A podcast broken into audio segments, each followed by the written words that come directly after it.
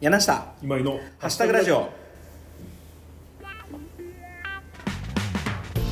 いよろしくお願いします柳下今井のハッシュタグラジオこの番組はい厚生高越オライド代表カメブックスの店長、はいそしてハミングバードブックシェルフのオーナーでありはいえー、と漫才師になるならうんボケの、えー僕柳下恭平と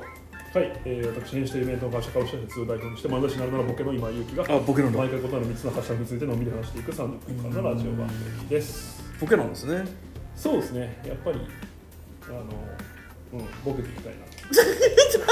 ムカつく確かにボケ かもでこれちょっと僕分かったと思うんですけど、はいあのボケとツッコミって、はいこれはキャラクターでやるもんなんですかでもそあえっとね多分ね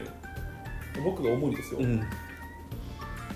えー突っ込まれるのが得意な人おおと、うんあ突っ込まれやすいキャラクターの人と、はいはいはいはい突っ込みの技術に優れた人がいるんじゃないですかねなるほだどから両立する人はもちろんいるなるほどそうそうわかりました漫才師ねあだからでも面白い高度でなす仕ねその事もう今だってダウンタウンとか入れ替わってますからね、結構おーそう浜田さんなをんだボケる場面すごい増えましたしあーそうそうそう今井君はじゃあもうツッコミではないんですね でも僕もまあど両方できるんですけどね。嘘つけみんながみんなどっちかしかできないって言ってやっぱボケるんだってなったじゃないです かはいえどうですよえじゃあ今回は、はいあのバンバン突っ込んできてくださいよあ、いいですか。いいっすよもちあ、ろじゃんあちょっとリミッター外して。 えー今日も聞いてくださってありがとうございます。よろしくお願いしお願まいすします。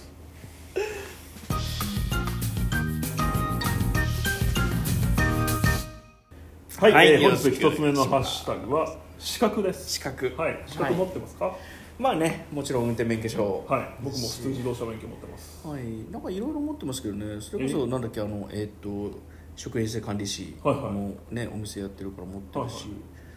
なんかいろいろあります僕関係12級持ってますよ。関係12級っ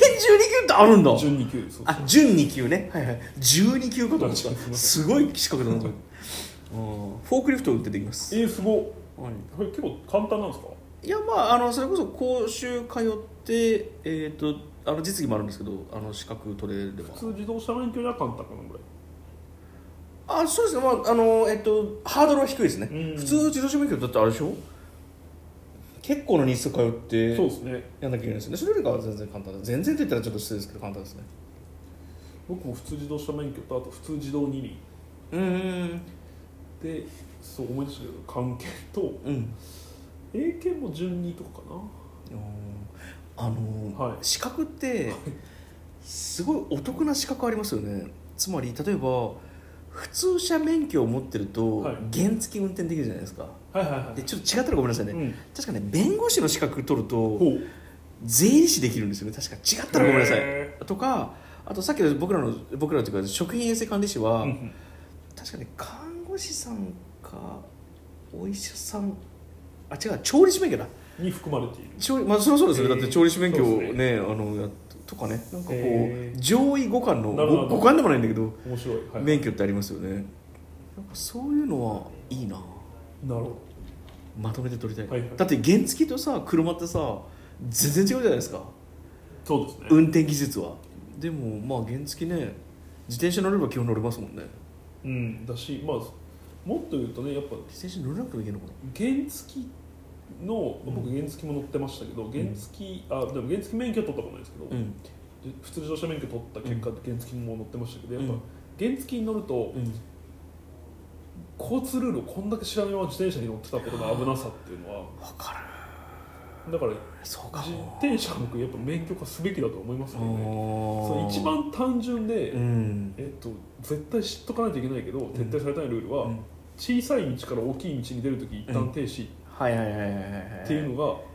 うこれよく自転車の時知らずに生きてたなって僕は思ってるぐらいなんで、うんうんそううんそう、なんかああいうのそはうかもね知った方がいいですよね確かにあれがそのなんていうんですかあれでも親が言っても聞かないと思うんですよ、うんそれはそのなんていうんですか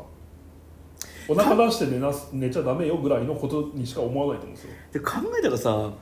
小学生運転できるもんね自転車そっうてそうそうで法的なルールであることをあれは言わないとうんそうそう今ってどうなってるんでしょうねあのつまりお酒飲んで自転車運転したらおまわりさんに怒られるじゃないですかはいあ僕今日ちょうどそうだ飲んだスピード違反でいや飲んでないけど今日スピード違反で捕まったわ僕高速道路をあのいやもうもちろん僕悪いんですよあのなんか追い抜き車線をずっと走っていてあーはいはであの自分の車じゃなくて、あのゴルフに乗ってたんですよあの、ホルクスワーゲンの、はいはいですごい伸びが良くってあはいそう楽しかったんですねあ楽しかったっていうかもうあのいつも乗ってる車はスバルの古い車だから、うんあそうですねアクセルどんだけ踏んでも50キロぐらいしか出ないわけですよで別に普通全然安全運転してるんですよ、うん全然僕違反しない方なんで、うんでもなんか気づいたら本当に100キロ軽く出るような車なので、でそれでお巡りさんが後ろにいて「あすいません」って言ってメーター見たら確かにオーバーしていて「ごめんなさい」って言って、まうんあ、そのまま切符を切ってもらって終わったんですけどそうだ思い出した今日免許それってそのあれですかもうランプは出ないんですかその覆面パとかですよねあ高速なんでそうですね高速であまあでもランプ出てますよあランプあの急にくるくるなんか赤いのもあってましたねで、えっとつまり後ろになんかこうセダンついてきたなと思ったら急にランプが出てっていうフローなんいでやすーでもねそれこそなんかあスピード出てるなと思って、うんえーっと追い越し車線からあのなんていうか真ん中の道に戻ろうとして、あのーサイドミラーとかバックミラー見た時に後ろのランプが光ってたって感じだからへー本当になんか気づいたら後ろに行ってまあまあ、うん僕悪いの僕なんで全然それはあうの反省してますでいいんですけど、そうだごめんなさい急に思い出した資格はい欲しい資格はありますあーいろいろあるなただもらえるんだったら一級建築士も欲しいしうーん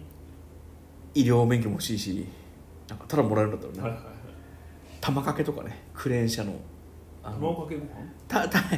えっと玉掛けって言ってあの振り子みたいなやつですかあそうあのクレーンのあの鍵があるじゃないですか、はいはいそれをあのちゃんと固定する資格へ玉掛けって言うんですけどとへかあと高所作業とかえ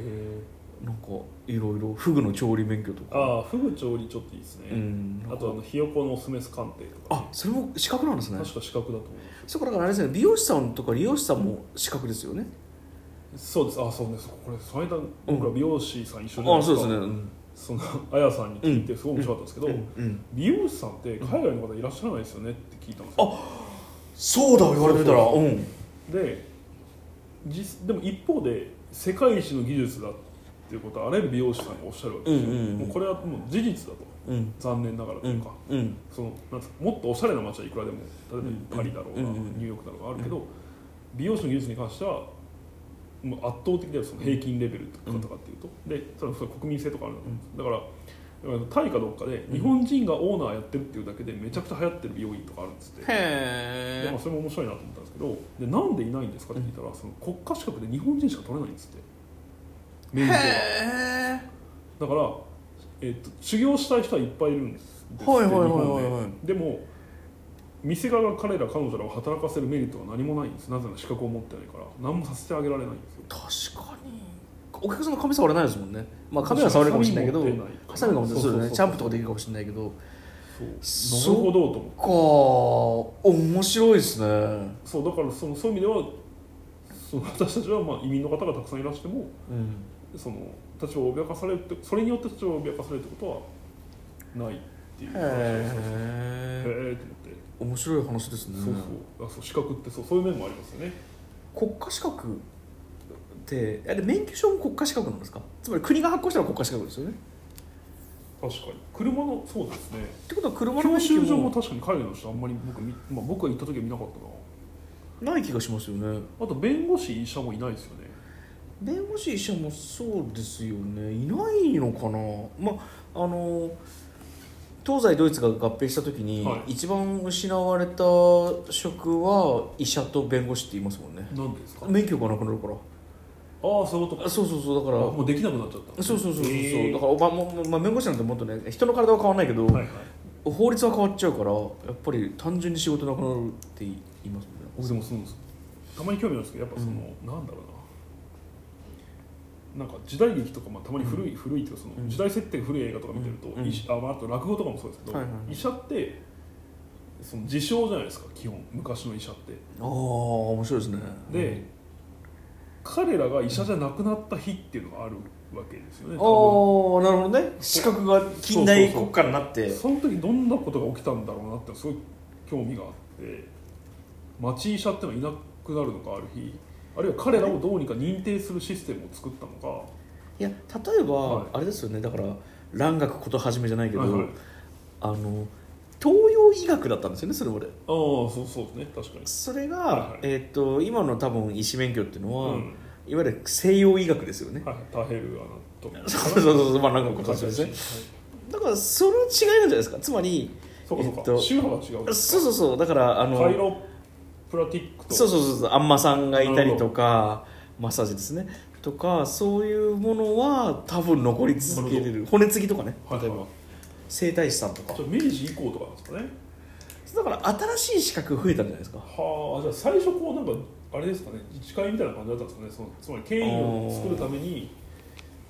なんかアクチュアリーって資格があるんですよアクチュアリー何ですかそれこれすごい僕面白い、まあ、僕友人が一人だけやってたんで知ってるんですけど、もう今やめちゃったんですけどね、あの人の命に値段つける仕事なんですよえっとなどういうところで働いてるん ですかこれは つまり保険会社にいらっしゃるんですけど、うんあのこの人にうん月いくらもらえば保険会社が損する可能性が低いかってことを計算する仕事なんですよそれはそれこそなんかこう入力すればパッと出るもんじゃなくて人が決めるんですかそう現あでもその入力する式とかも作るじゃないですかへえそれの名前をアクチュアリーって言そううんですそかうそう、まあ、へえ数学者とかがなる仕事あそうなんですねそうそうであと新商品の開発も彼らがするんですねこへのえこの保険商品はどういう出費を入れてうんじゃあこれ入れるならいくら以上にしないとみたいな計はい算はいはいをする人たちで、いやでそれがなんかね日本に200人ぐらいしかいないのはかいへなちょっと一桁間違えでも2000人、うんマックス2000人ぐらい多分で、えそれは資格なのそうでそれが面白くて、もうそれどうどういう資格なのって聞いたら、もうそのそその人たちだけでやってる資格なんだと別に国家資格でも何でもない秘密結社じゃないですかそうでもその各、うんうんと例えば日本丸々の生命とかはそこの資格を持ってないと、んアクチャリの仕事をやらせてくれなくなってるんです誰が発行するんですかそのアクチャリ協会誰が運営してるんですかアクチュアリー協会アクチャリ協会の 理事理事会じゃんああええ面白いねそうそうなんだでもだからそれでも多分権威をつける方法の一つだったあーまあ、あとそのいろんなロビー活動とかもあったんだと思うんですけどうんただ医者も実はねそんなんだったのかもなと思うと面白いですよねああまあでも本当に落語とかうねん時代小説に出てくるお医者さんって、まあ、結構適当なことやってますもそうんそうそうねだからその町のうん詳しいちょっと詳しいうんその長老みたいなものと同義だったりもするしあ、のでもあの針とかはもう確実に技術じゃないですかはいはいあのツボがどこだとか、で信じられないけど針ってちゃんと効果ありますもんねはいあそうですか僕行ったことないですあいや本当に痛いいのやいや痛くないです よあのチクッと忘れる嫌いなの僕わかんないですかなんかキャプテン翼ワールドユース編でそあのあるんですか中国のちょっと選手名忘れましたけど、うん反動手即陣法っていう技を使うやつがいて、反動手即人法、はいうんあの目の前で打たれたシュートを、んあ分かった針返しですだそう打ち返すうん子がいて、うん彼はその試合前に針を足にその右足にうんブスブスに刺して、うんその足をこう思いっきりうんまるでボールを蹴るように真上にピーンって振り上げて、うん針が全部飛んでくっていうシーンがあるんです けどそれがまあ準備万端だとそのよし行くかっていうシーンがあるんですけどああれ見てから針はちょっと痛そうだなってあーわかりました、はだまあそういう技術ですはいあれははいはい、はい、針じゃない視覚でした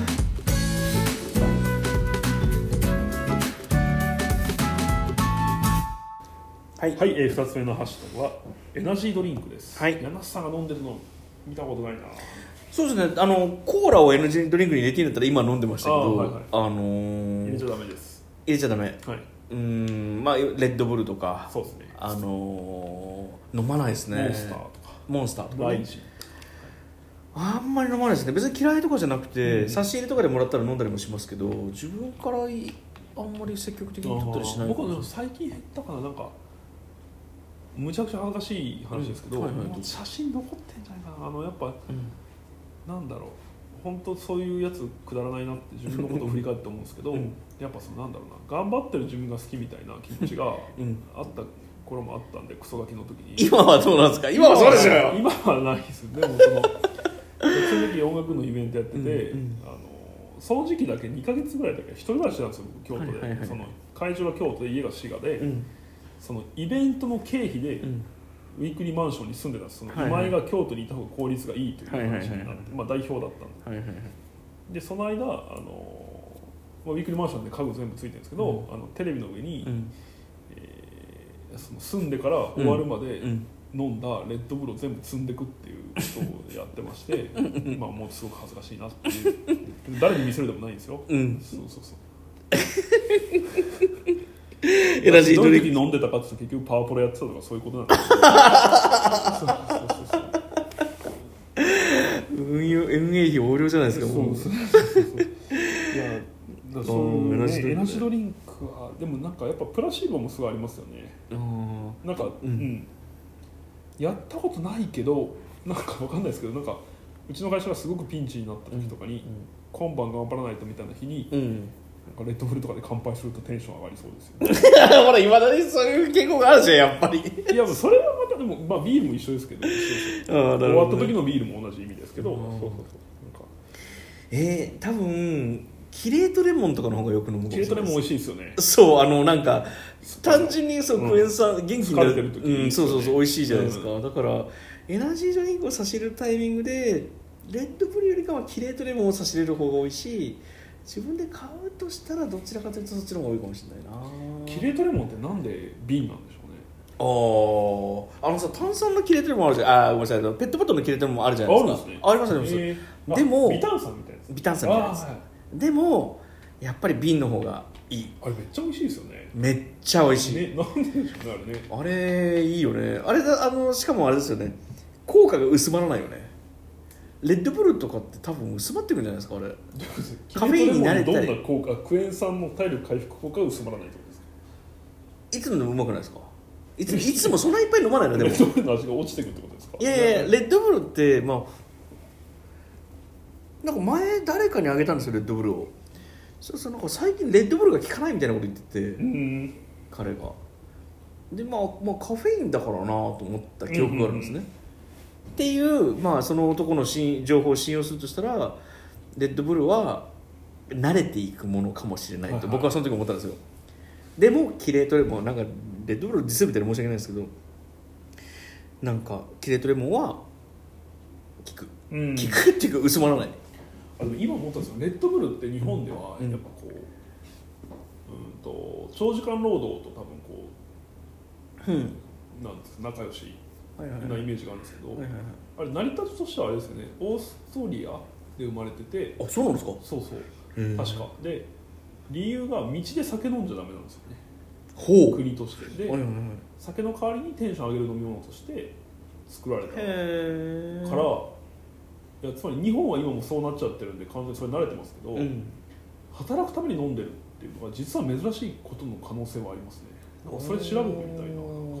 調べてみたいって言ってることいっぱいあるなそう思っまあでもレッドブルのカクテルありますよあそうありウねォッカとかねそうそうそうあと、まあ、レッドブルってこうやっぱりスポーツ動画とかのスポンサーをよくしてるじゃないあでそすうかですねエクストリームスポーツねだからやっぱりなんかこうなんだろうなテンション頑張る系なのかと勝手に思ったんですけどねあでもスポーツい関係ないのやいやかでもそのなんだろうじゃあハッカソンはやらないじゃないですかレッドブルがやんないそうだからそっちの文脈確かにあ多分あってもいいはずなんですよ確かにいいですねプレゼンテッドのスポンサーとかをやってたりとかねそうそうそうそう例えば一確かコンにテストのとか確かにだからもしかして日本だけ、まあ、あれはアジアだけなのかもなと思っレッドブル翼を授けるじゃないですかコピていーいがコねピーですよね、うんいいコピー、うんでえでもそのイメージのあのアニメーションあるじゃないですか、はあのレッドブル的アニメーションあるじゃないですかあれでもなんかネクタイの人とかよく出てきたような気がするんだけどな気のせいかな日本だからかでもあれもやっぱ上がるっていうイメージですよね上がるってイメージだわ、うん確かにそうだねし継続するとかキープするとかあれまずさあのなんだっけえーっとエナジードリンク例えばオロナミン C はいはいってあれ同じ役割ですか、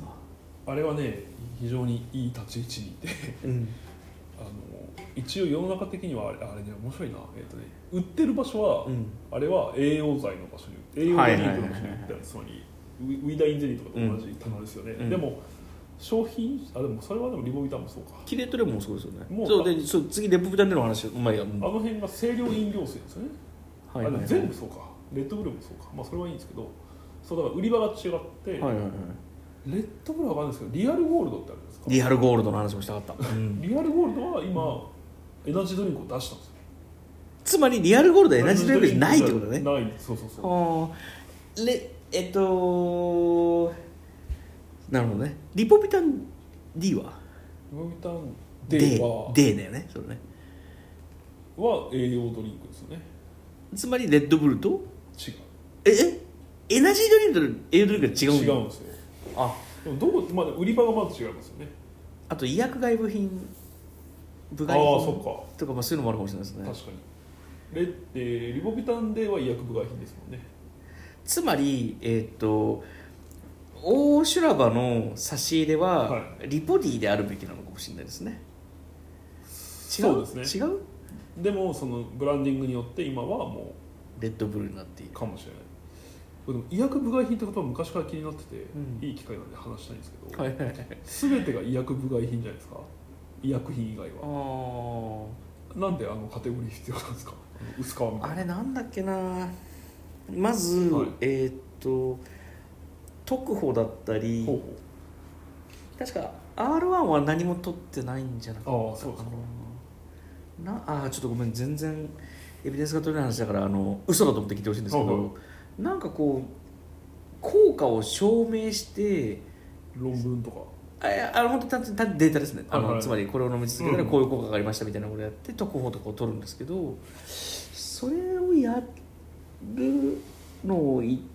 あわかんないなんかいろいろ違うんで しょうねただなんか薬局に置くために何するためとかなんかそういうの多分あるんですよあーそうそううんそう薬局に置くとあそうそうそうそうそうで特報は多分あのもっと全然違うジャンルのものなんですけど医薬云々かんぬんみたいなものは多分そういうのでうん薬局に置くお金があったんですなるだからリポディとあのーファイト一発オロナミン C ははい多分違う扱いなんだよな、薬局とかに置くのはやっぱリポディとかになってくるんじゃないかなって気がするファイト一発はオロナミン C かあえれリリアボルビタン D がファイト一発ですよねそうかええオロナミン C だよオロナミン C がファイト一発じゃないいやリポディ違いますあれちょっとだ全然分からない翼を授けるのははリボビタン D でうんファイト一発です、オロナミン C はね違う言葉でしたよ何か忘れたけどファイト一発そうかリポビタンはい、はい、えエナジードリンクでした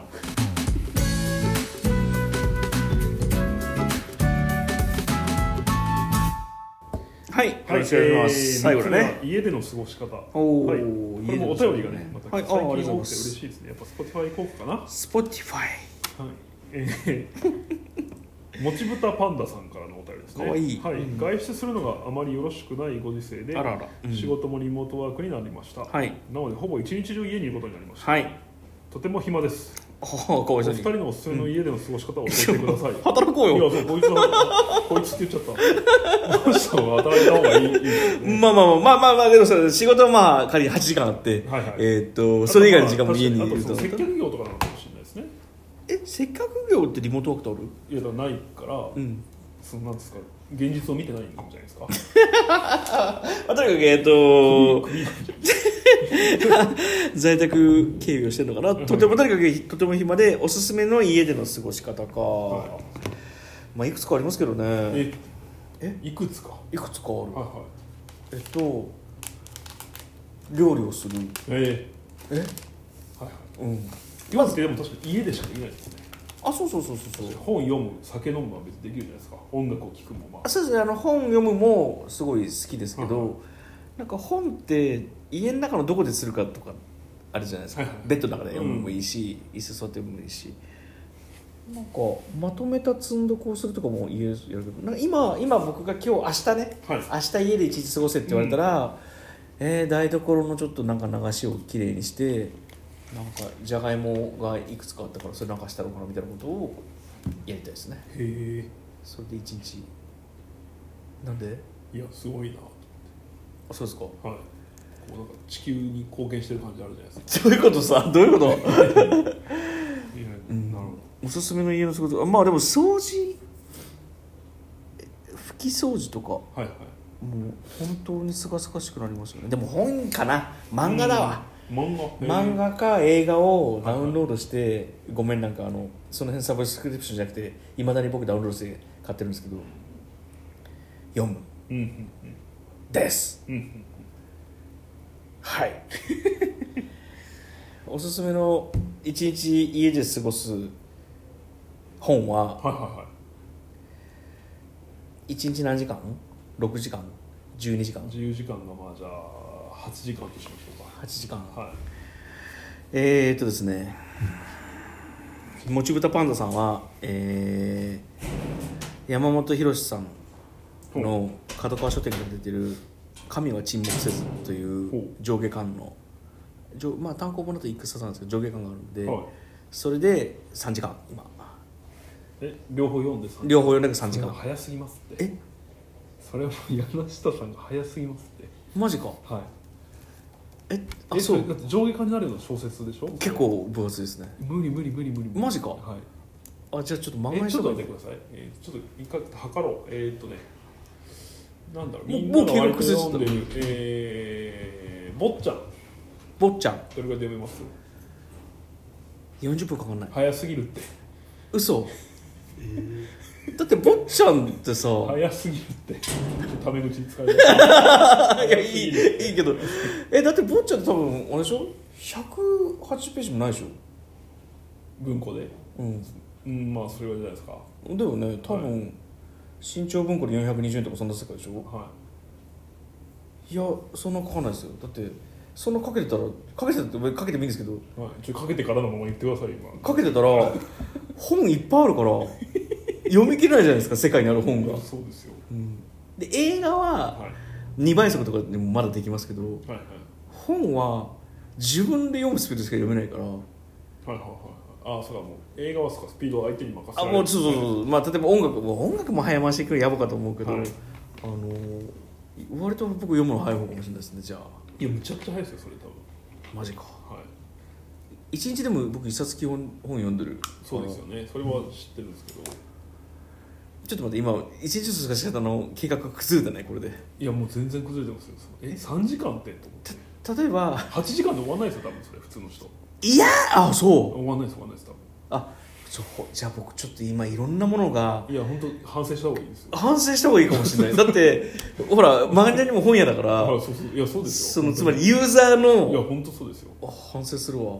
今井君が思わずタメ口使うレベルの ひどいことしたってことですもんね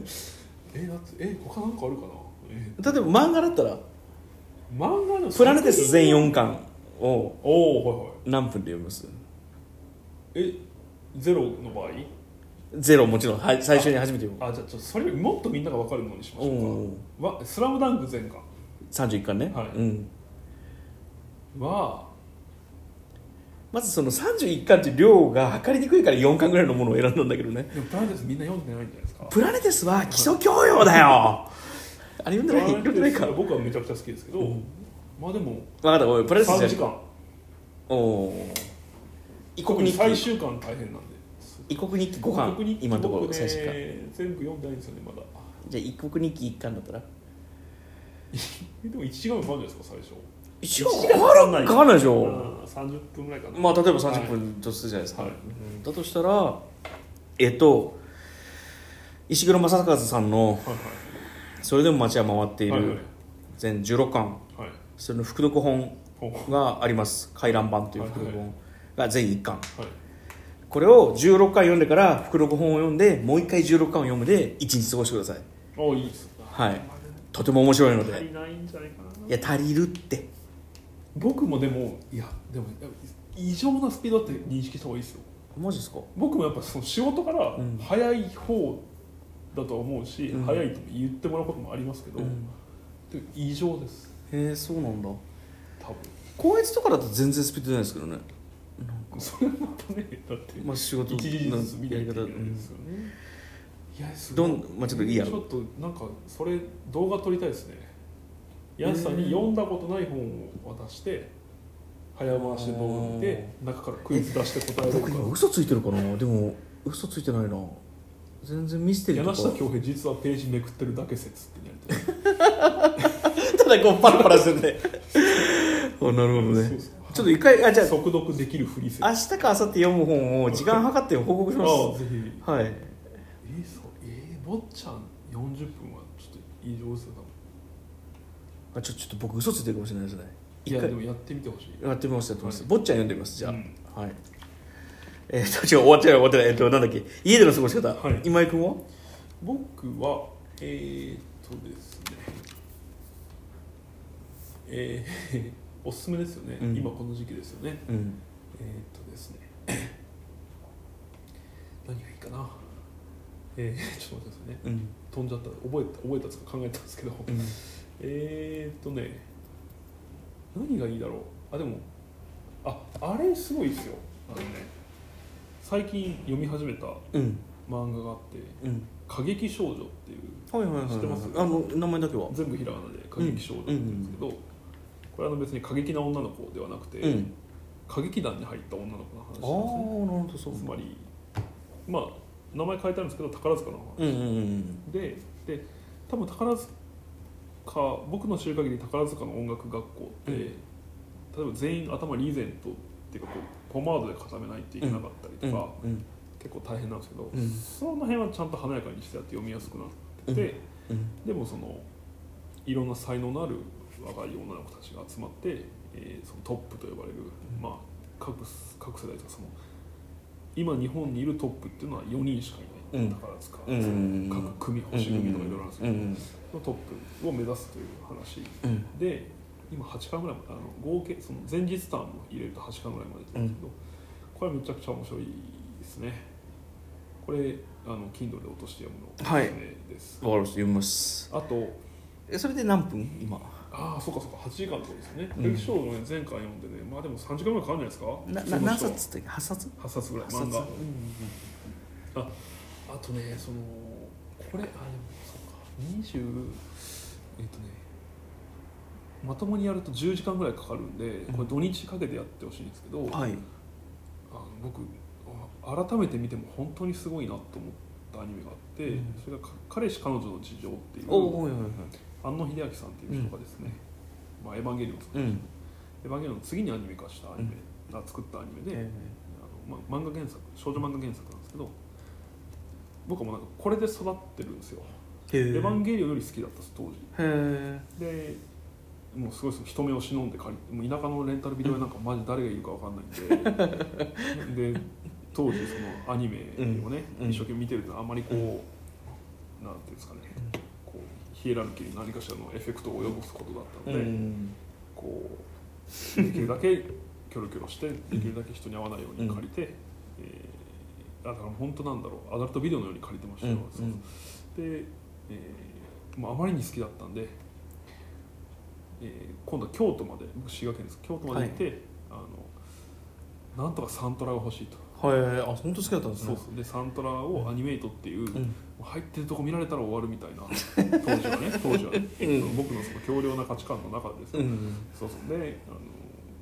そこに入って買って、うんよかったねでこうアクリルキーホルダーとかも買ってうですね、んあ本当好きだったんですねそうそうそいいじゃないですうかはい、っていうアニメを、うん今だから15年ぶりうん違う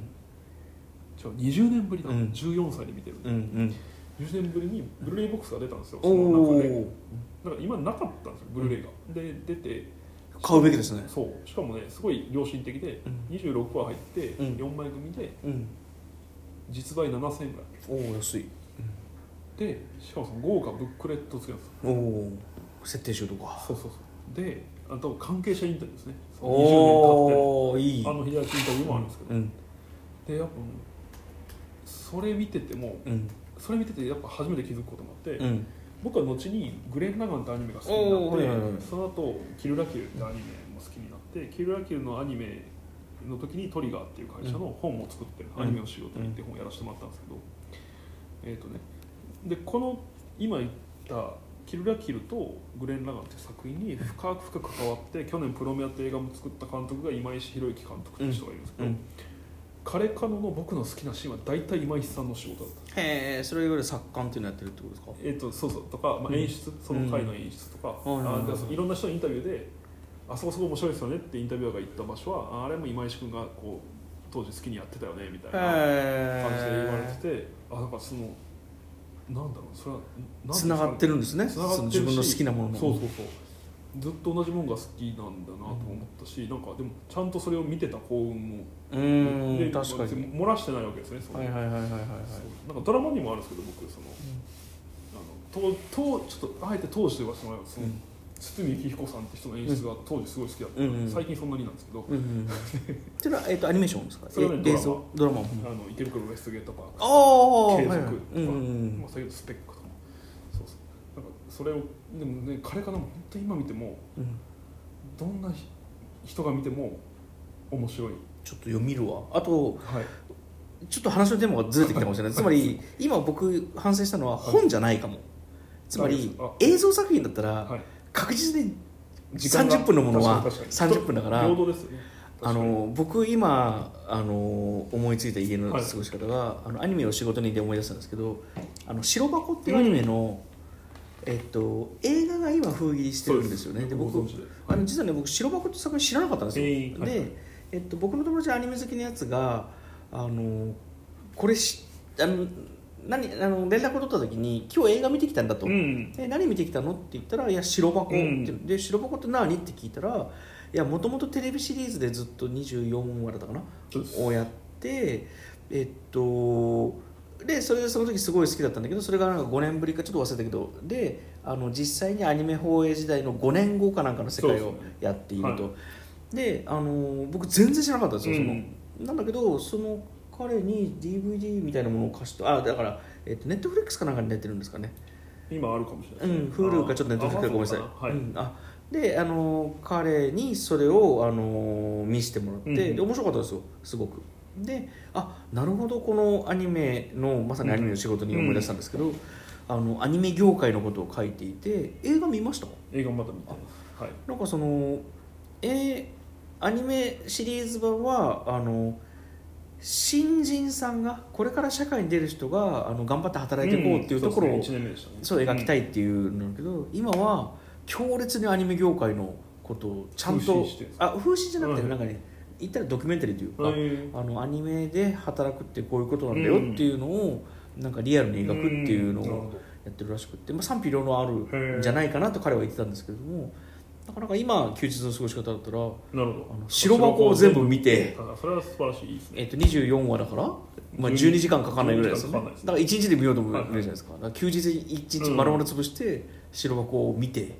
そこから映画をいつか見るぞって思うのがいいんじゃないでしょうかと、いいですねね、一個だけ僕最後にはい宣伝のふりして自慢していいですか えどうぞ どういうこと、うん、アニメを仕事にっていう本ははいはいはいはいはいえーと制作進行といううんえーまあ宮その白箱で一番んメインの宮森さんっていう子がやってる仕事を取り扱っあていちるゃんと見てるんですねはあそうそう、うんで これはまあ、えー、となんだろういろんな人に、まあ、編集者と似てるんですけど、うんあの原画早く書いてくださいって、うんうんうんこの辺締め切りですって言って、もらいに行ってちゃんと回収して、まあ、とどどんどん届けていくって仕事なんですけど、えー、と白箱のアニメが始まる時に監督が声優さんたちを集めて、うんプロデューサーさんかな、うんちょっとどっちかですねあの集めてくださって、うんその君たちがやるのはこういう仕事ですって言ってアニメを仕事に渡してくれたんですよへえそうそれを読んで皆さん役作りをされたっていへーうそうそう僕はむちゃくちゃ光栄なもうこれはもうもちろん書いてくれた松本さんのおかげなんですけどそうそうあだからね仕事をしてるじゃないですかアニメの仕事に白箱放映当時アニメの仕事にのポップうんえー白箱バージョンっていうのがあった,、ん、あったんですそれを僕作りました、そうなんですそうねそうあのね武蔵野アニメーションって名前かなあのアニメああそうだったとそうそ思うううでんだから僕が そのこのコピーでいいですかって許可もらったんですけど、そのこんなに大変なのはムサニだけじゃなかったんですねうんっていうコピーでそうそう今さもうまあ半本さんは出てるけど、はいあのー白箱映画に出てる時になんか追い風になるんじゃないのまあ、そうですね、うん、ん反則まあ、やってるかもしれないですけどね今なそんうかだね、んそれは失礼しました、そうだはねいはい、はい、え家でー、以の過ごし上方なんかマラソン家でまとめたシリーズをガンと見るのはいい休日の過ごし方かもしれないですねまあそうですねあとなんか、いい休みだったなって思いますそうですねはい、はい家での過ごし方でした、はい